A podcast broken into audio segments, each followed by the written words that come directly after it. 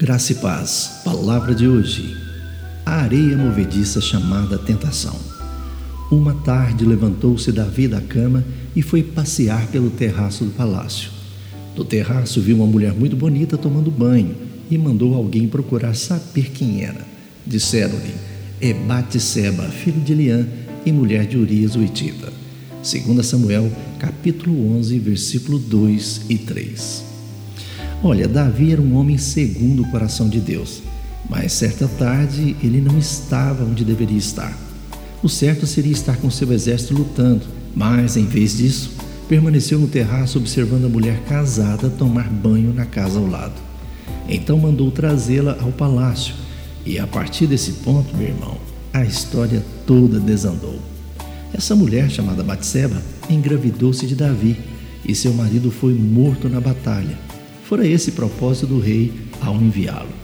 Davi casou-se com ela, mas eles perderam o filho. E se não fosse por um confronto com o profeta Natã, Davi teria fugido da situação pensando que enganar a Deus só porque encobrira suas pegadas. Mas não é assim que a coisa funciona. Em vez de deleitar-se com aquela mulher nua, ele deveria ter desviado os olhos, admitido imediatamente a tentação diante de Deus e voltado para a privacidade de seu quarto. Se tivesse ficado ali até libertar-se da tentação, as tragédias jamais teriam ocorrido.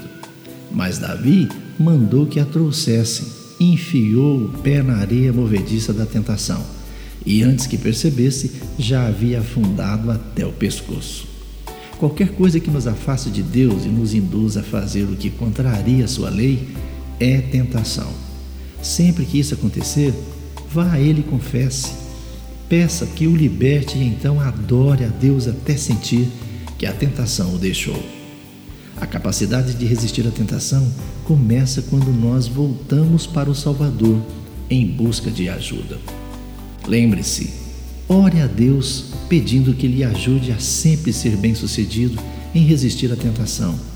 Peça também para ajudar a chegar mais perto dele quando qualquer outra coisa tentar te afastar dos caminhos do Senhor.